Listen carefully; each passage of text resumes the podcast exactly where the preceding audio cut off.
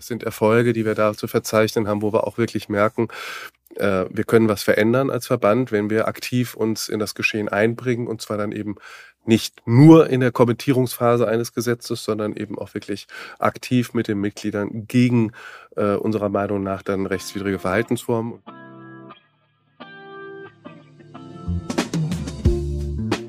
Hallo, willkommen bei Thanks for Shopping. Mein Name ist Saravan. Und ich bin Nadja. Und heute haben wir zu Gast Alexander Rabe vom ECO-Verband, Verband der Internetwirtschaft. Mit über 1100 Mitgliedern gestaltet ECO als größter Verband der Internetwirtschaft in Europa das Internet. Was das alles in sich hat, was alles in dem Verband gehört, wofür sie da sind und was der Mehrwert ist, wird uns Alex, glaube ich, persönlich erzählen. Und da bin ich sehr gespannt drauf.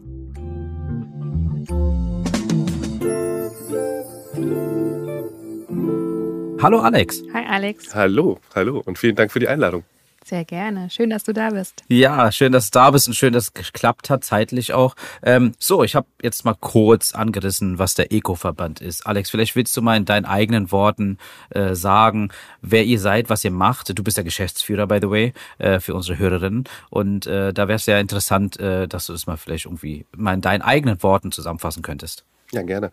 Wir sind als Verband der Internetwirtschaft sicherlich auch etwas anders als die anderen. Wir wurden vor mittlerweile 26 Jahren gegründet und wir sind eben nicht nur Verband mit den über 1100 Mitgliedsunternehmen, die du schon eingangs erwähntest. Wir sind eben auch Teil der Branche. Wir sind Anteilseigner des sogenannten DKIX. Das ist der Internetaustauschknoten in Frankfurt am Main. Wer sich das nicht mhm. vorstellen kann, da laufen pro Sekunde 10 Terabit pro Sekunde Datendurchsatz äh, drüber. Das ist so ziemlich das Internet. Und ähm, von daher sind wir uns sehr bewusst darüber, was die Bedeutung digitaler Infrastrukturen für die digitale Transformation bedeutet. Und wir freuen uns natürlich, die Entwicklung des Internets seit ja jetzt über einem Vierteljahrhundert gemeinsam mit unseren Mitgliedern gestalten zu können. Spannend. Das ist sehr, sehr spannend. Ähm, als wir uns kennengelernt haben, hattest du es mir auch schon kurz angerissen und ich war total verblüfft, dass es euch so lange gibt. Hm. Wie kam das überhaupt zustande? Wie kam man auf die Idee damals und wie kam man einfach, also ich meine, das war ja vor der Zeit, wo man, wo Internet Mainstream wurde, sag ich mal, ja? So, und, äh, wie, wie kam man drauf? Also man war ja letztendlich auch ein bisschen der Zeit voraus. Ja, es war, äh, muss man ganz klar sagen, äh, eine, eine Wette auf die Zukunft. Und äh, das Ergebnis heute lässt sich natürlich äh, rückwirkend äh, als totaler Erfolg und als äh, sichere Wette vielleicht bezeichnen, aber das war es damals eben gar nicht. Ähm, ECO steht ja übrigens für E-Commerce Forum. Und das war ja das, was in den 90er Jahren auch ähm, das Heilsversprechen sozusagen dieser Technologie war, dass man jetzt eben ja äh, Online-Vertriebskanäle auch findet. Und äh, ja, die Gedanken der, der digitalen Transformation waren eben noch sehr fokussiert auf Einzelbereiche und dementsprechend war es gar nicht so einfach, ähm, diese sieben Gründungsmitglieder zu finden, die man so als äh, eingetragener Verein, und Verband ist ja ein eingetragener Verein, äh, äh mhm. benötigt. Und ähm, dass es diese Freunde des Internet dann doch äh, geschafft haben, zusammenzukommen und dann aber auch gleichzeitig ähm, den, den Business-Charakter mit der Beteiligung des DKIX äh, einhergehend äh, auszugestalten, das ist wirklich eine Fügung, äh, für die ich sehr dankbar bin. Also die Gründer haben sich damals eben schon überlegt, die kamen aus diesen Infrastrukturbereichen, naja, wenn wir so einen Internetaustauschknoten machen und 10 Terabit pro Sekunde, das ist ja auch ein Machtfaktor. Wem soll dieser Machtfaktor gehören? Mhm. Und die Idee war eben dann, äh, ja, diese Verantwortung auf den Schultern der Mitglieder eines Verbandes zu tragen. Und so spielt bis heute quasi der Verband für eines der zentralen Rückräder der Digitalisierung in Deutschland, Europa und weltweit äh, auch eine sehr tragende Rolle. Okay. Sehr spannend. Krass. Ähm, ich, ich will mal nochmal nachbauen, weil ich, ich bin relativ neugierig, wie du vielleicht merkst. Ähm, du hast jetzt gesagt, wir machen auch diese sieben Gründermitglieder oder Gründungsmitgliederinnen, nenne ich es mal. Ähm, wie kann man sich das vorstellen? Man trifft sich in der Kneipe und sagt, hey, lass uns jetzt mal den Eco-Verband gründen oder du nickst, oh Gott, ja, ja, wir sitzen, so äh, das, das, muss man wahrscheinlich verstehen an der Geschichte. Äh, also unser äh, Gründungsvater Harald Summer ist eben auch wirklich eine rheinische Frohnatur at its best. Wir sitzen in Köln und von daher ist das Szenario, was gerade beschrieben war, gar nicht so weit entfernt. Und die Begrifflichkeit, die Freunde des Internet, das ist eben genau das Mindset, glaube ich, mit denen damals der Verband gegründet wurde. Und der Verband hatte damals schon quasi eher auch die Idee eines, eines Netzwerks, um ähm, überhaupt ja das Internet und Digitalisierung mal, in den Fokus der Aufmerksamkeit zu rücken.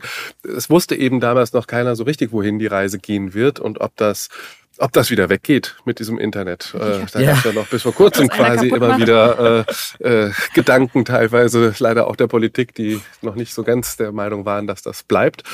Aber äh, die Gründer damals schon. Und deswegen sind wir eben auch anders als Verband, äh, weil wir eben, glaube ich, dieses Miteinander von, von vor 25 Jahren immer noch in uns tragen. Und wir sind mit dem Internet gewachsen. Also damals die kleinen Internet-Service-Provider, damals die kleinen Rechenzentren, die sich zusammengeschlossen mhm. haben. Ja, ähm, die waren überzeugt von der Idee. Und dann kamen irgendwann die größeren Applikationsanbieter dazu. Heute sind es die Anwenderunternehmen, die bei uns Mitglied sind. Also wir wachsen und wir lernen auch während des Wachsens äh, weiterhin über die verschiedenen ähm, Bedarfe unserer Mitglieder, weil ähm, sowas ursprünglich mal im Fokus der Arbeit stand, steht heute immer noch im Fokus, ganz klar, weil es das der Kern ist und der unterste Layer sozusagen des Internet, die Infrastrukturen.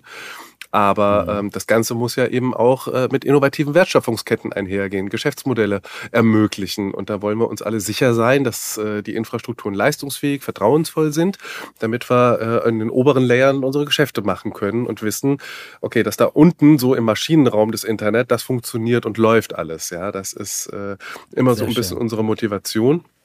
Und das ist auch die Brücke, die wir versuchen zu bauen zwischen, zwischen Technik und äh, digitalen Geschäftsmodellen.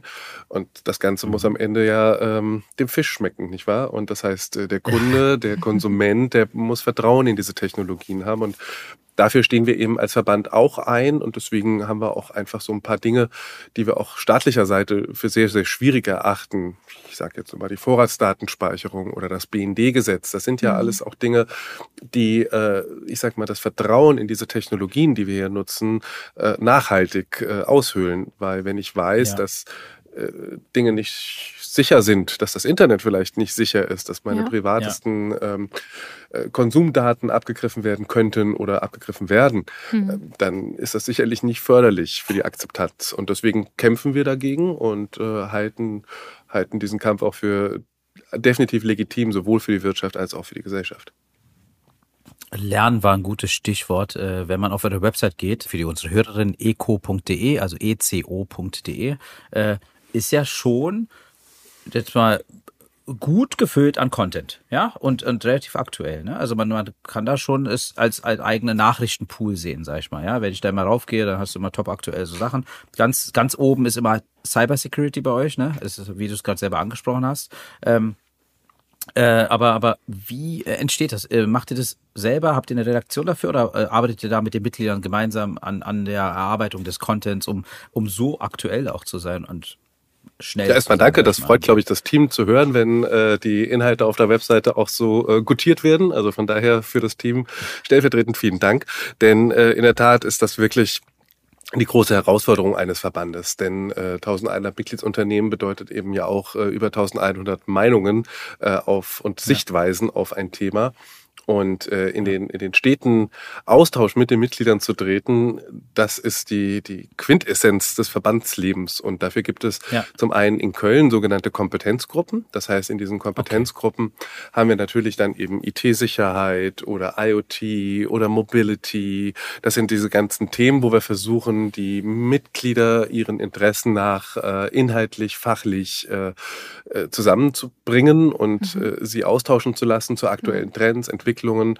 Da lernen wir stetig äh, im Austausch unserer Mitglieder, was jetzt eben gerade das Thema ist, was sie, was sie umtreibt, technologischer Natur, fachlicher Natur. Und dann haben wir natürlich aber auch in Berlin unser Hauptstadtbüro, was sich dann äh, diesen Fragestellungen auf politischer Ebene nähert. Denn äh, genau das ist es ja. Die Themen sind niemals äh, singulär zu betrachten, sondern sie sind immer dann mhm. eingebunden in, in einen Rechtsrahmen.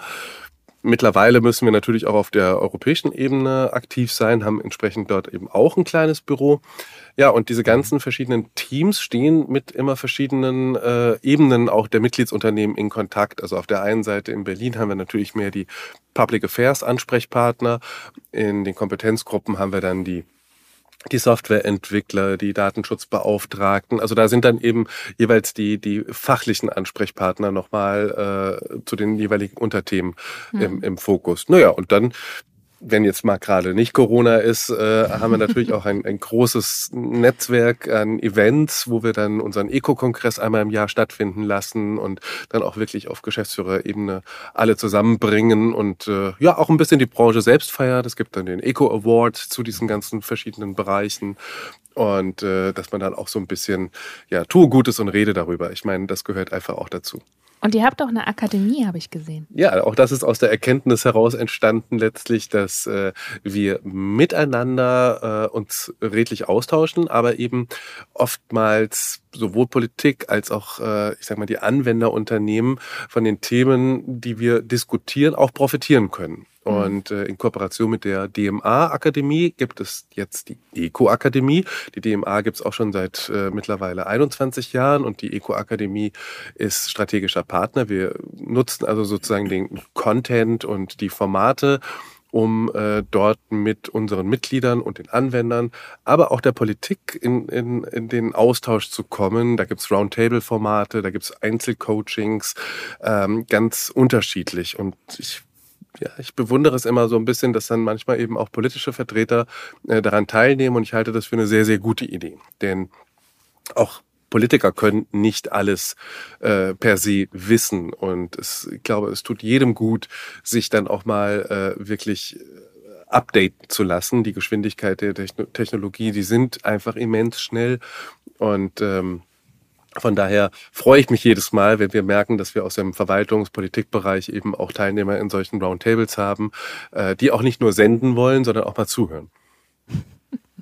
Zur. Politik kommen wir gleich auf jeden Fall. Äh, wenn man sich die Liste der Mitglieder anschaut, sind ja relativ namenswerte Mitglieder. Also man, man kennt fast viele, sag ich mal. Wie ist es denn so? Kann jeder Mitglied werden oder gibt es da ein Auswahlverfahren? Also wenn unsere Hörerinnen jetzt mal zuhören und denken, hey, klingt doch alles gut, ich will auch in diesen Verband und in diesen, in diesen Verein äh, als Mitglied beitreten, ist das möglich oder wie sieht es bei euch aus?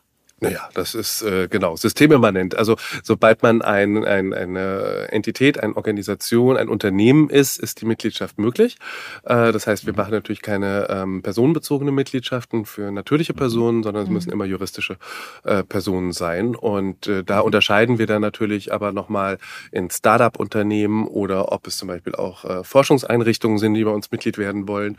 Und ansonsten sind wir da auch ganz fair aufgestellt. Unsere Mitgliedsbeiträge orientieren sich dann nach den jeweiligen jeweiligen äh, Umsätzen der Unternehmen. Aber ich sage auch mal da an der Stelle wieder, das ist eine gewisse Freiheit, die wir haben durch das Geschäftsmodell des DKIX, äh, dass wir, äh, ich sag mal, was den Mitgliedsbeitrag betrifft, im Vergleich, glaube ich, zu vielen, vielen anderen Verbänden, äh, durchaus moderat sind. Und das gibt mir als Geschäftsführer natürlich die unglaubliche Möglichkeit, auch wirklich auf die Mitglieder demokratisch eingehen zu können. Denn es ist eben nicht so, dass die größten Mitglieder so viel bei uns äh, Beitrag leisten, dass ich als Geschäftsführer da unbedingt äh, die Meinung vertreten müsste, weil ich sonst nicht wüsste, wie ich meine Mitarbeiter zu bezahlen hätte, hm, sondern ist es ist wirklich ja. so, dass wir dann wirklich sagen können, okay, du bist zwar jetzt äh, umsatztechnisch gesehen wahrscheinlich das größte Unternehmen oder mit eines der größten Unternehmen, aber deine Sicht auf ein Thema ist im Vergleich zur Mehrheit unserer Mitglieder eben nicht konsensfähig und entsprechend ähm, müssen wir uns dann einfach dem,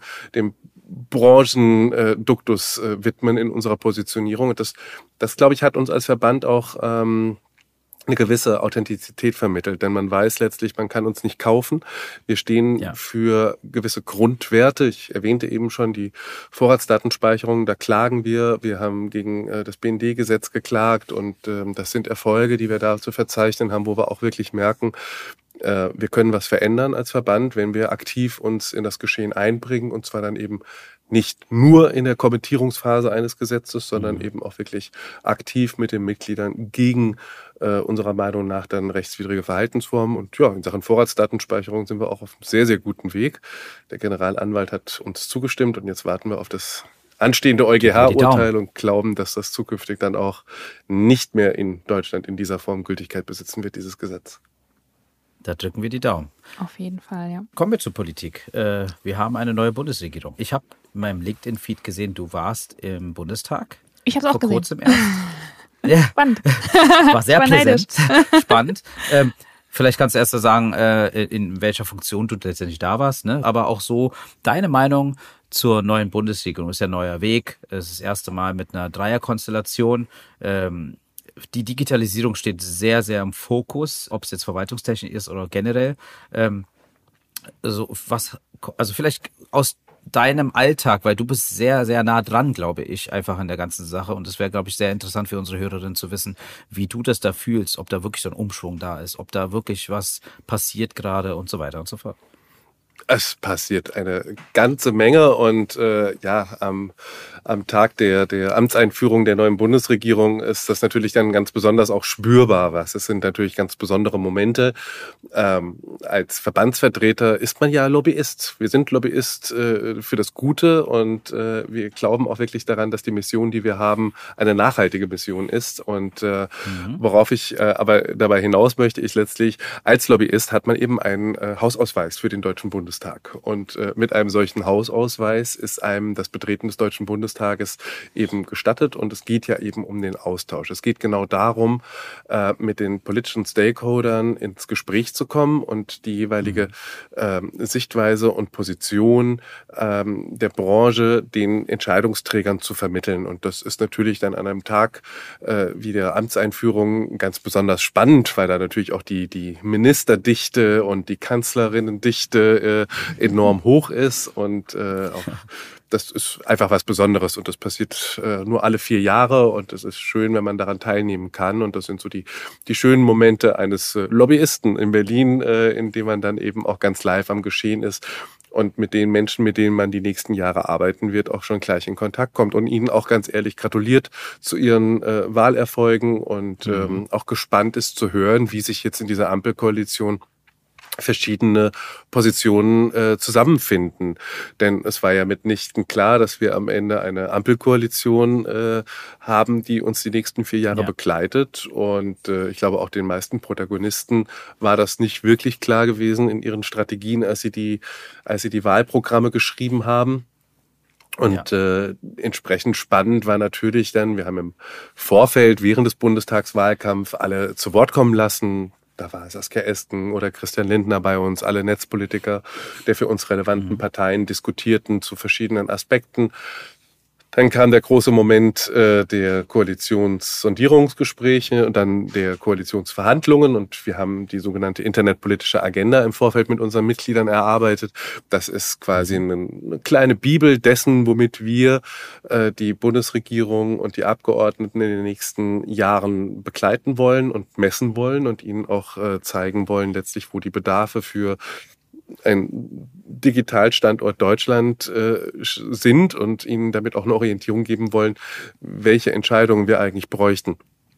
Und äh, ja, da sind wir auch in den, in den Gesprächen, in den Koalitionsverhandlungen als Ratgeber, Tippgeber, Informant sozusagen äh, immer wieder äh, gern gesehen. Und das freut einen natürlich auch nach, nach 26 Jahren Verbandsarbeit eben dann auch zu sehen, dass man eine gewisse Vertrauensbasis hat, äh, um an gewissen Themen eben auch dann äh, seine Einschätzung abgeben zu dürfen. Und da kommen wir noch mal ein bisschen darauf wieder hinaus. Ich meine, Politiker können vieles, aber es macht eben auch Sinn, verschiedene Perspektiven in eine Entscheidung mit einzubeziehen. Und so verstehe ich Lobbyismus und den empfinde ich als durchaus positiv, auch wenn der Begriff oft äh, in Verruf ja, geraten ist. Ich glaube, es ist wird, wichtig ja. in einer Demokratie, dass mhm. diese ja. Perspektiven äh, da sind, um danach eine Entscheidung zu treffen. Natürlich wird es die Entscheidung obliegt dann immer dem Entscheidungsträger. Und äh, das ist, glaube ich, dann auch genau der große Unterschied. Und das respektieren wir auch und begleiten es. Und im Falle von der ein oder anderen fehlerhaften Gesetzgebung, dann kann man ja noch klagen. So. das stimmt. Sehr interessant. Ja, Rechte. Ähm, was, also was unsere Hörerinnen natürlich auch interessiert, äh, Thema E-Commerce. Ne? Also was verändert sich für Sie? Ähm, sind da gewisse Sachen, die das, der Eco-Verband letztendlich auch damit einbringt in der Politik äh, für eine positive Zukunft für den E-Commerce beziehungsweise für Online-Händlerinnen? Ähm, kannst du da vielleicht irgendwie was sagen? Oder darfst du was sagen? Naja, für uns ist doch äh, ganz klar im Endeffekt, dass äh, Online-Handel das ist ja, das steht ja, ich, ich erwähnte ja gerade der, die, die Genese des Verbandes als E-Commerce-Forum, dass das zählt zur DNA, dass man natürlich das Internet eben auch dazu nutzt, äh, Geschäftsmodelle umzusetzen. Insoweit würde ich das fassen mittlerweile. Und mhm. ähm, was wir dazu brauchen, ist meiner Meinung nach auch ganz klar, wir brauchen einen digitalen Binnenmarkt. Und die Rolle Deutschlands muss eben einfach dann auch sein, auf diesen digitalen Binnenmarkt hinzuwirken.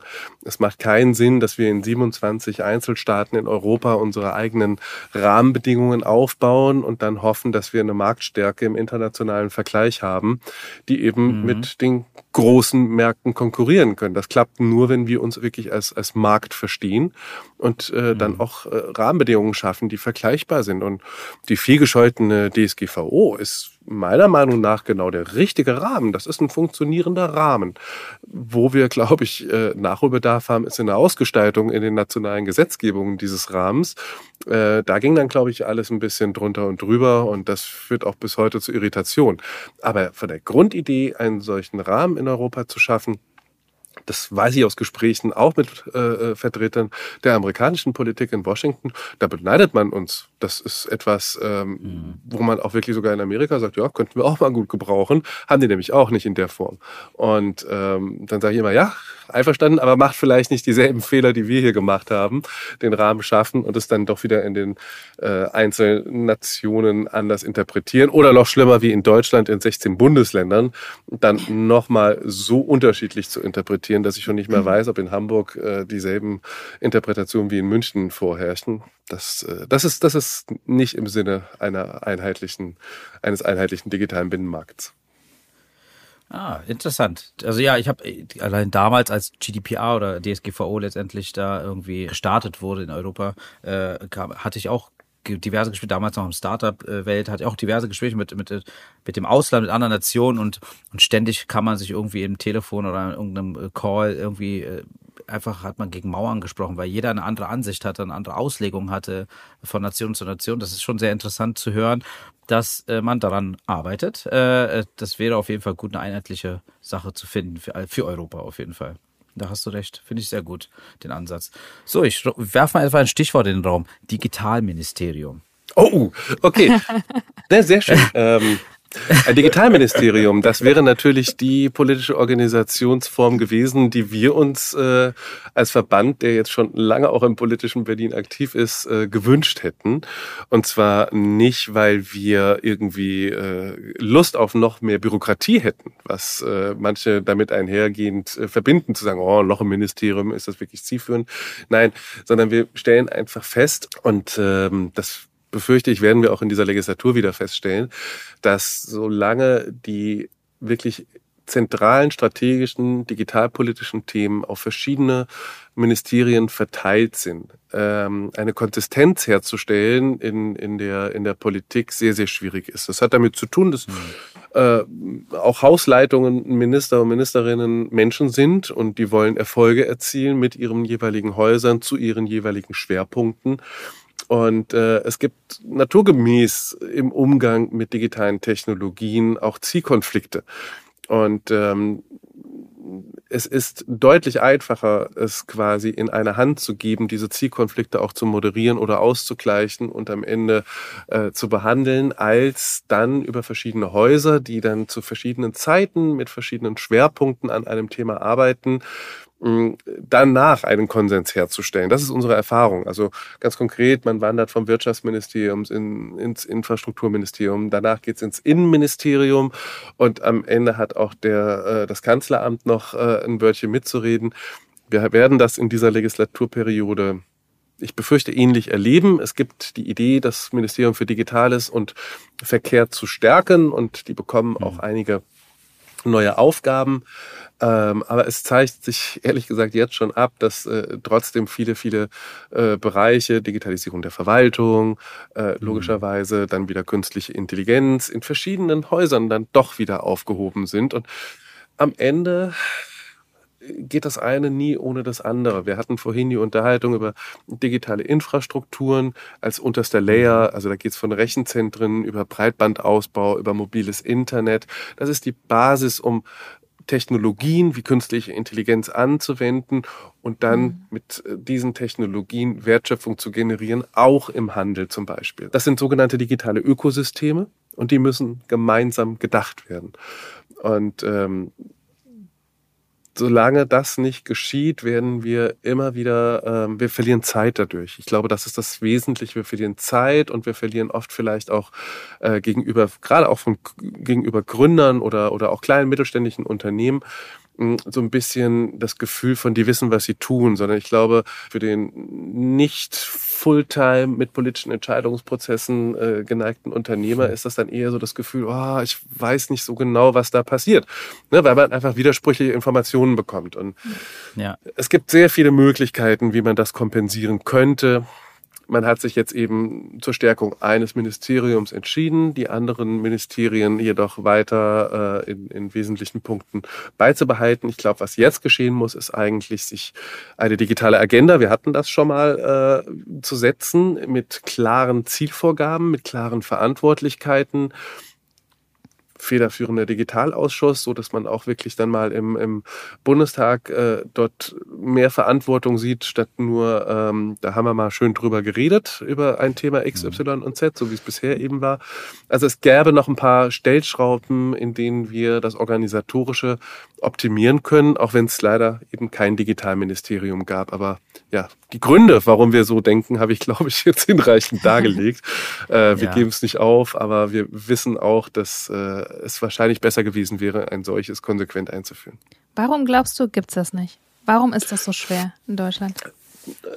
Manchmal habe ich das, oh, das Gefühl, wir stehen uns selber im Weg so ein bisschen und quatschen alles tot, statt einfach zu machen vielleicht. Ich weiß nicht. Ich, ja, dieses einfach machen ist natürlich jetzt, wenn ich in äh, politischen Verwaltungsprozessen denke, äh, wirklich, da hat man wahrscheinlich als handelnder äh, Politiker und Abgeordneter oder Parteivorsitzender ein ein, ein, ein Berg vor sich, äh, den man bewegen muss. Und ähm, mhm.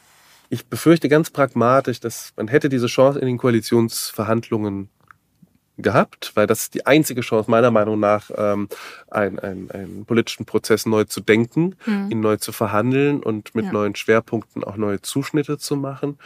Ich befürchte, dass wir natürlich dann auch nicht so schnelle Koalitionsverhandlungen gesehen hätten, wie wir sie jetzt gesehen haben. Das hm, ist auf der einen Seite ja erfreulich, dass es jetzt so schnell ging äh, zwischen September, Ende September der Wahl und Anfang Dezember der neuen Bundesregierung. Das war vor vier Jahren, sah das komplett anders aus. Da war die Hängepartie viel, viel länger. Mm. Aber ich glaube, es hätte sich gelohnt, sich wirklich daran zu setzen. Aber jetzt ist natürlich auch mit der Ampelkoalition äh, glaube ich, eine, eine Konstellation entstanden, die so auch nicht zwingend strategisch im, im Blick der äh, äh Protagonisten war. Natürlich war das eine Option, keine Frage, aber ich glaube, bis bis fast kurz vor äh, Schluss war das eigentlich eher unerwartet, dass es am Ende darauf hinausläuft. Und ähm, dementsprechend hat man ganz andere äh, Prioritäten wahrscheinlich in den Verhandlungen gehabt, um sich zusammenzubringen, mhm. äh, statt ja. sich dann wirklich so viel Zeit zu gönnen, politische Entscheidungsprozesse neu zu definieren, weil nichts weniger wäre die Aufgabe gewesen. Und ähm, in Teilen hat man jetzt die Geschäftsordnung der Bundesregierung ja auch schon geändert. Das war so dieser Punkt, wo ich immer gesehen habe, naja, guck, ihr seid ganz dicht dran, ja, äh, mit noch ein bisschen mehr äh, Zeit. Ich glaube, das war der Faktor im Endeffekt und noch ein bisschen mehr auch äh, Bereitschaft, vielleicht äh, den Konflikt auszutragen, der natürlich zwangsläufig damit einhergeht, mhm. wenn man sagt, ja. das sind unsere strategischen Themen und für diese strategischen Themen bin ich bereit, anderen Häusern, anderen Ministerien was wegzunehmen und einen neuen Prozess einzuführen, ähm, der dann am Ende eben dazu führt, dass alle Häuser dann wiederum einer konsistenten Linie führen, folgen können.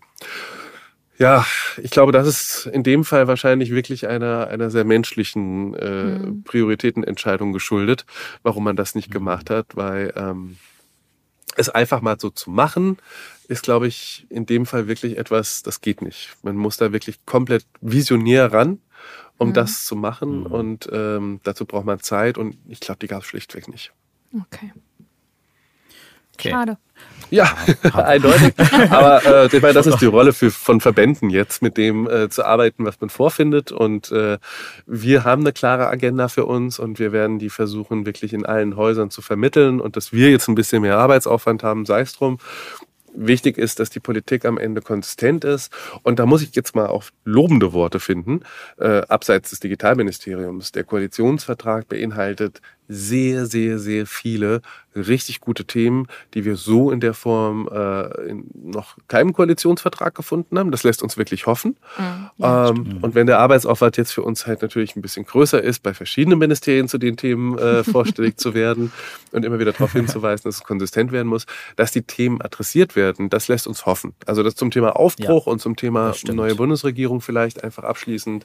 Ähm, nie war mehr Digitales äh, sinnvoll aneinandergereiht wie in diesem Koalitionsvertrag. Und jetzt gilt es darum, in vier Jahren da auch wirklich Ergebnisse äh, zu bekommen, die, wo wir dann sagen können, okay, das, äh, der Plan war gut und die Umsetzung hat geklappt. Das stimmt, da hast du komplett recht. Also ich habe, ich bin ja wahrscheinlich auch einer der wenigen, der den mal komplett durchgelesen hat. Und da war ich auch sehr erstaunt, äh, was, äh, was da wirklich an, also jetzt außerhalb der Digitalisierung, ne? Also grundsätzlich so im allgemeinen gesellschaftlichen ähm, Vorgehen find, fand ich, finde ich sehr, sehr gute Themen. Stimmt, ist Hoffnung da auf jeden Fall. Sobald man einiges davon umsetzt, ist es noch besser, natürlich, werden wir sehen. Äh, aber ich bin da gespannt. Ähm, ich, jetzt mal zum anderen Thema, was, was mich persönlich natürlich auch öfter beschäftigt, gehört auch zum E-Commerce bzw. Online-Handel dazu, meiner Meinung nach. Du hast schon eine, eine, eine der Zukunftstechnologien wie KI schon erwähnt, aber jetzt gehe ich mal Richtung Blockchain, Kryptowährung beziehungsweise NFTs, weil nur als Stichwort, Shopify hat vor kurzem angefangen, Werbung zu machen dafür, dass sie ihre Plattform beziehungsweise ihr Tool dafür nutzen lässt, NFTs zu verkaufen. Ne? Sie wollen jetzt letztendlich auch in die Branche rein mit ihrem Shopsystem etc. Ähm, deine Meinung dazu? Weil es ist ja in den letzten Jahren, ganz besonders glaube ich 2021 kann man sagen, ist ein NFT-Jahr gewesen so. Die Leute sind, die junge Leute ganz Collectibles, das ist super wichtig und ich möchte Kryptowährung kaufen, um mir irgendwelche Bilder zu kaufen, die sich eventuell bewegen. Ähm, Deine Meinung, ist das eine Bubble? Ist es eher, wo du denkst, dass der Trend noch weitergeht? Vielleicht ist es erstmal wahrscheinlich noch der Anfang, sage ich mal, ganz besonders in Deutschland. Just curious, äh, was deine Meinung dazu ist. Zu NFTs an sich, ja, Mai, ähm, spannende Entwicklung, die sich da auf jeden Fall ergeben hat. Ähm, du hattest jetzt so viele, so viele Schlagworte mit reingeworfen ja. äh, von ja. der von der Blockchain. Ähm, er brennt dafür. Äh, ja, ja, ja, genau. Das ist auch, das ist auch gut. Und ähm, wir sind per se als Verband der Internetwirtschaft auch immer ein Freund von neuen Innovationen und Ideen und Umsetzungen und äh, Experimenten. Und ich glaube, ähm, so muss das eine und andere auch betrachtet werden. Man muss immer unterscheiden zwischen zwischen Hypes und zwischen nachhaltigen Geschäftsmodellen, die sich etablieren. Und ähm, von daher äh, die Wette äh, als Verband der Internetwirtschaft äh, ohne eine solche Wette auf die Zukunft wären wir, glaube ich, nie entstanden, ja. äh, einzugehen, auch in diesen Bereichen und die die Innovationsfreude zu sehen und auch das das unternehmerische Risiko zu, zu sehen, in, in solche Bereiche zu investieren, wo nicht wirklich klar ist, was kommt am Ende bei rum. Da, da bin ich immer ein Freund von, weil ähm, wenn du das nicht probierst, wirst du äh, keine Veränderungen, keine mhm. Innovation schaffen an dieser Stelle. Ja den Blick in die Glaskugel, ähm, wie am Ende im Markt sich die Entwicklungen dann nachhaltig gestalten werden, den kann ich auch noch nicht treffen. Ich glaube, äh, was ich aber mit auf den Weg geben kann, weil ich denke, das werden wir in den nächsten Jahrzehnten immer stärker merken, ist, dass die mhm. Technologien nicht mehr nur existieren, um äh, Technologie zu sein und in der Technologie sich zu optimieren, sondern ich glaube, es wird immer mehr sinnbesetztes äh, Handeln erforderlich sein. Also für mich sind digitale Technologien einfach ein, ein Mittel der Wahl, um unsere aufkommenden Herausforderungen der Zukunft von Klimawandel äh, etc. pp lösen zu können. Also Digitalisierung und Nachhaltigkeit äh, wird Hand in Hand spielen. Mhm. Da kann äh, die Blockchain ihren Beitrag leisten, da kann künstliche Intelligenz ihren Beitrag leisten. Mhm. Aber in den Anwendungsfeldern müssen wir halt genau hinschauen, weil es natürlich auch Anwendungsfelder gibt. Äh, du erwähntest die Kryptowährung zum Beispiel, ähm, wo möglicherweise eine Ökobilanz der Digitalisierung eben nicht ganz so positiv ist, wie sie in den anderen ja. Bereichen ist. Und ähm, das ja. wird eine sehr, sehr, sehr spannende Entwicklung werden in den nächsten Jahrzehnten, äh, wie sich da auch, glaube ich, das ganze gesellschaftliche ähm, Blickfeld hin verändert verändern wird, welche Spielereien sozusagen wirklich ähm, ja, uns nachhaltige Mehrwerte bringen werden, die wir dann auch bereit sind zu investieren durch Infrastrukturen, Energieeinsatz etc. pp. Denn das ist ein Riesenthema. Wird übrigens ja, auch im Koalitionsvertrag schon erwähnt und das finde ich ganz spannend. Mhm. Ähm, Und das ist für mich auch als Vater von, von drei Kindern, ehrlich gesagt, äh, elementar, dass wir, dass wir nachhaltig denken, dass wir, mhm. ähm, dass wir die Technologien und die, die Verantwortung, die wir haben, äh, so einsetzen, dass wir auch wirklich guten Gewissen sagen können, okay, das lohnt sich, was wir hier tun, das ist eine gute Sache. Ne? Also dafür stehen wir eben auch ein bisschen ein.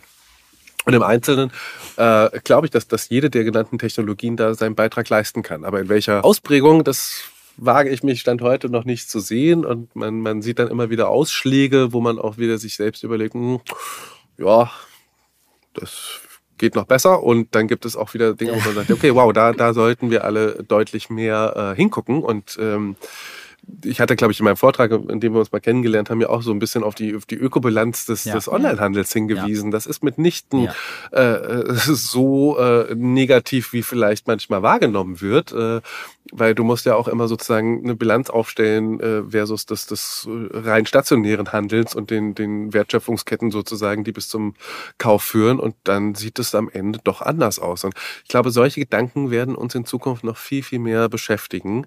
Ähm, was Stimmt. tue ich und welchen Footprint sozusagen äh, hat das für nachfolgende Generationen? Ich glaube, das, das ist die Zeit und das sind die Herausforderungen, mit denen wir jetzt leben und arbeiten werden. Stimme ich dir auch sehr zu, auf jeden Fall. Da hast du auch wieder das nächste Stichwort schon selber angesprochen. Wir haben uns auf einer Veranstaltung kennengelernt, einer Panel-Diskussion. Ähm, da ging es um die Zukunft vom äh, Onlinehandel. Top-Thema seit ein paar Wochen, auf jeden Fall bei mir in den sozialen Medien, ist, dass die Mutterfirma von Facebook sich Meta genannt hat. So, wir reden neuerdings über Metaverse. Es ist mehr publik geworden als in dieser ganzen kleinen Bubble, sag ich mal. Ja, also das, das Wort Meta kannten meine Eltern beispielsweise gar nicht. Da muss ich immer ein bisschen kurz erklären und so und was es ist und das äh, World Wide Web 3, was auch immer, ja, ähm, wie man es auch immer nennen will. Ähm, dazu, da fließt er auch mit ein VR, AR etc. Also ganz besonders auch VR. Äh, Virtual Reality. Wir hatten wie ich mich erinnern kann, bei der Panel-Diskussion am Ende uns, glaube ich, sogar alle, äh, alle Gäste, äh, glaube ich, geeinigt, dass es eine Hybrid-Funktion am Ende wahrscheinlich wird, weil die Menschen ja schon gerne sozial sind. Jetzt kommt die Frage, ja, also so, ich meine, ich, ich krieg das ja auch mit bei der ganzen NFT-Welt, ne? Einige Avatare sind jetzt schon in irgendwelchen Metaversen oder anderen äh, äh, Universen unterwegs, sag ich mal. Denkst du, dass der Onlinehandel dort eine viel wichtige Rolle einnehmen wird im Metaverse, weil ich kann mir vorstellen, dass es Generationen geben wird, die wahrscheinlich nicht mehr in einen Laden reingehen, sondern digital in einen Laden reingehen. Und denkst du wirklich, dass es dahin geht? Ich meine, wenn man über Metaverse redet, redet man über ein Wort, was schon in einem Buch vorkam, was glaube ich in den 90er geschrieben wurde. Ähm, und es ist jetzt präsent. Es ist nicht so lange her, aber ähm, einfach nur auch deine Meinung aus, aus dem Gefühl. Ich meine, du bist so mehr drin in den ganzen Themen, äh, digitalen Themen und Internetthemen. Daher nur einfach, ich bin einfach nur neugierig. Jetzt kommen wir in den Bereich, äh, den ich unglaublich spannend finde und warum ich überhaupt mich mit diesen ganzen technologischen Themen so gerne auseinandersetze. Denn äh, ich glaube eben, wir gestalten gerade wirklich ja unsere Zukunft. Und äh, die, die Weichen, die wir hier stellen, äh, nicht nur im Bereich Nachhaltigkeit, sondern eben auch genau in diesen Bereichen der, der, der neuen, wirklich neuen Welten, die wir, die wir betreten, ähm, ob das jetzt das Metaverse und Facebook ist oder ob es eben andere äh, technologischen Felder sein werden. Und gerade dieser ganze Bereich Virtual Reality aber auch Augmented Reality, äh, was wahrscheinlich ja, der erste, der, sozusagen meiner Meinung nach der erste Zwischenschritt sein wird. Da gibt es ja jetzt auch einen sehr schönen großen Anbieter. Also Apple hat ja jetzt auch nochmal seine, seine neue Brille vorgestellt und ich glaube eben, ähm, dass das nochmal ein äh, nächster großer Schritt wird, bevor es dann eben wirklich äh, in die, in die äh, rein virtuelle Welt geht. Und beide, beide Welten äh, und E-Commerce sind für mich äh, in sich extrem logisch. Natürlich ist es noch weit entfernt von äh, dem, dem realen Erleben. Aber da bin ich wirklich ähm, Utopist wahrscheinlich äh, genug, um zu glauben, äh, ja, da geht die Reise hin. Und ich wünsche mir, dass wir sie so gestalten, dass sie wirklich so ist, dass wir am Ende sagen, da haben wir was Gutes geschaffen. Da haben wir was Gutes geschaffen. Wir müssen nicht mehr wie früher äh, in, in diese Flieger steigen und äh, tonnenweise Kerosin irgendwie für diese Meetings verbrassen, äh, um irgendwie in, in, in Washington oder irgendwo ein Meeting stattfinden zu lassen über vier Stunden, sondern wir haben, und das erleben wir durch die Pandemie, Technologien so eingesetzt, ähm, dass sie uns das bringen, was wir uns wünschen, sozialen Kontakt, sozialen Austausch, mhm. äh, Mehrwerte im, im Miteinander ohne dabei aber auch wiederum äh, Footprints äh, zu hinterlegen, die eigentlich wirklich nicht nachhaltig sind. Ja? Und mhm. ähm, die Schritte, die hier beschrieben werden, die, die halte ich für hochgradig in sich logisch zu dem, was wir bisher erlebt haben das ist schon gut. Ich meine, auch mhm. wir sitzen hier wieder eben nicht gemeinsam ja. an einem ja. Tisch, so gerne ich es äh, machen würde. Und trotzdem fühle ich ein, ein Miteinander hier in der Runde. Und mhm. ähm, das wird mit den Technologien, über die wir hier gerade reden, noch viel intensiver werden. Und ähm, da freue ich mich drauf. Aber bin mir eben auch sicher, ob der Verantwortung, die wir haben, denn diese Technologien bieten genau. natürlich im Umkehrschluss auch immer wieder die Möglichkeiten, ähm, Probleme zu generieren. Ja, wir, wir hatten es vorhin schon, was die Kontrolle betrifft oder mangelnde Sicherheit ähm, betrifft. Aber ja. das ist das ist der normale Gang der Dinge. Also jede Entwicklung hat immer seine Kehrseite und es ist Aufgabe der Gesellschaft ähm, und der der Stakeholder einer Gesellschaft ähm, gegenzusteuern und eine, einen Konsens zu finden, wie ich eine Technologie anwenden möchte. Und äh, gerade dieser ganze Bereich äh, Augmented und Virtual Reality, äh, da ist richtig Musik drin. Also im wahrsten Sinne des Wortes. Ja, auf jeden Fall. Und die Dinge stehen jetzt alle schon wirklich sowas von in den Startlöchern, dass das mhm. auch mit, mit coolen äh, Gadgets, äh, wo man einfach sagt, okay, ich muss mich jetzt hier nicht mehr völlig entblöden mit irgendwelchen Megabrillen oder sonst was, sondern es, es, es wird natürlicher, es wird normaler, es wird ergonomischer, mhm. schon alleine die Devices so anzuwenden, dass sie sich in den Alltag integrieren lassen. Und ähm, nee, also das ist äh, spannend. Und wer das mal erlebt hat, also diese, diese ganzen ganzen Ideen der Virtual Reality, der ist, der ist von diesem immersiven Erlebnis auch völlig geflasht, ja, weil das, das wirklich ja. äh, auch ein körperliches Gefühl äh, mit sich bringt, äh, jetzt schon, wo man wirklich so denkt, wow, okay, das war äh, heftig. Und das ist toll. Und das ja. ist auch für Markenerlebnisse oder äh, eben für Konsumerlebnisse etwas richtig inszeniert, kann das nochmal etwas werden, sag mal, ein bisschen wie Elektromobilität. Also äh, ich glaube, Generationen konnten sich nicht vorstellen, äh, mit einem äh, Nicht-Verbrennermotor Vollgas zu geben. Und also wenn ich diesen Sound nicht mhm. habe, wie kann das Erlebnis sein? Ja, ja. jetzt trete ich auf äh, das Elektromobil mit, mit Vollgas und habe eine Beschleunigung, die habe ich mir mit keinem mhm. Verbrenner dieser Welt jemals irgendwie ermöglichen können. Es kompensiert, es geht in neue Bereiche über, ähm, aber die, die menschlichen Bedürfnisse können äh, durch die Innovation definitiv erfüllt werden werden. Ich glaube, da ja, sind wir auf einem guten Weg. Super.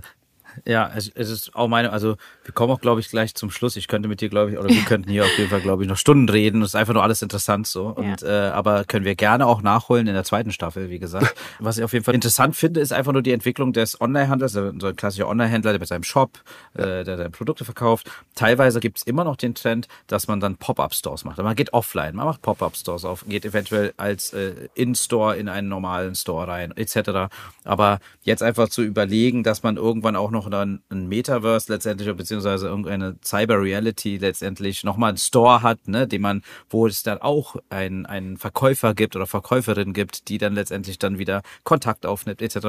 Also es ist auf jeden Fall alles in sich logisch, interessant, ich glaube auch die Gesellschaft ändert sich dahin, auch die Generationen sozusagen. Ne? Das ist auch noch eine demografische Entwicklung, die noch stattfinden muss. Aber super interessant, wie gesagt. Also auch wohin der E-Commerce noch alles, also das ist ja noch Luft nach X hoch, ja. Also da, da gibt es ja auch gar keine Grenzen.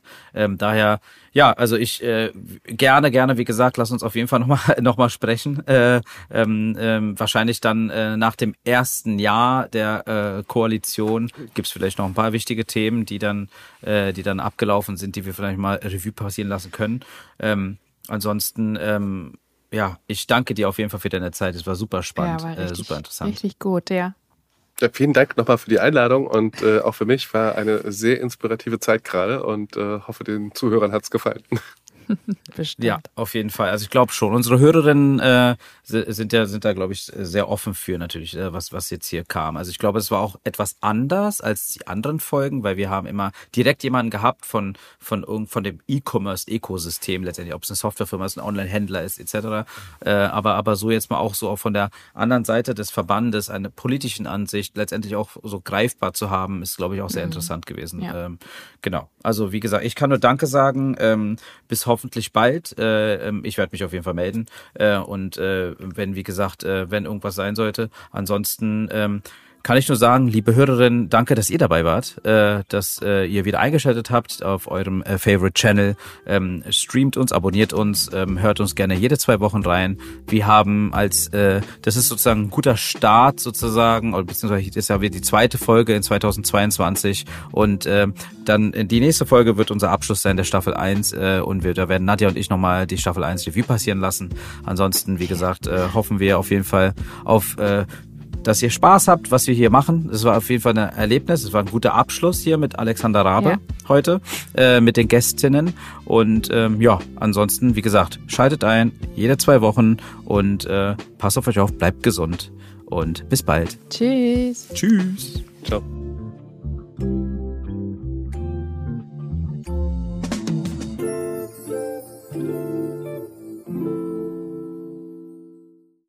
Dieser Podcast wird produziert von Podstars bei OMR.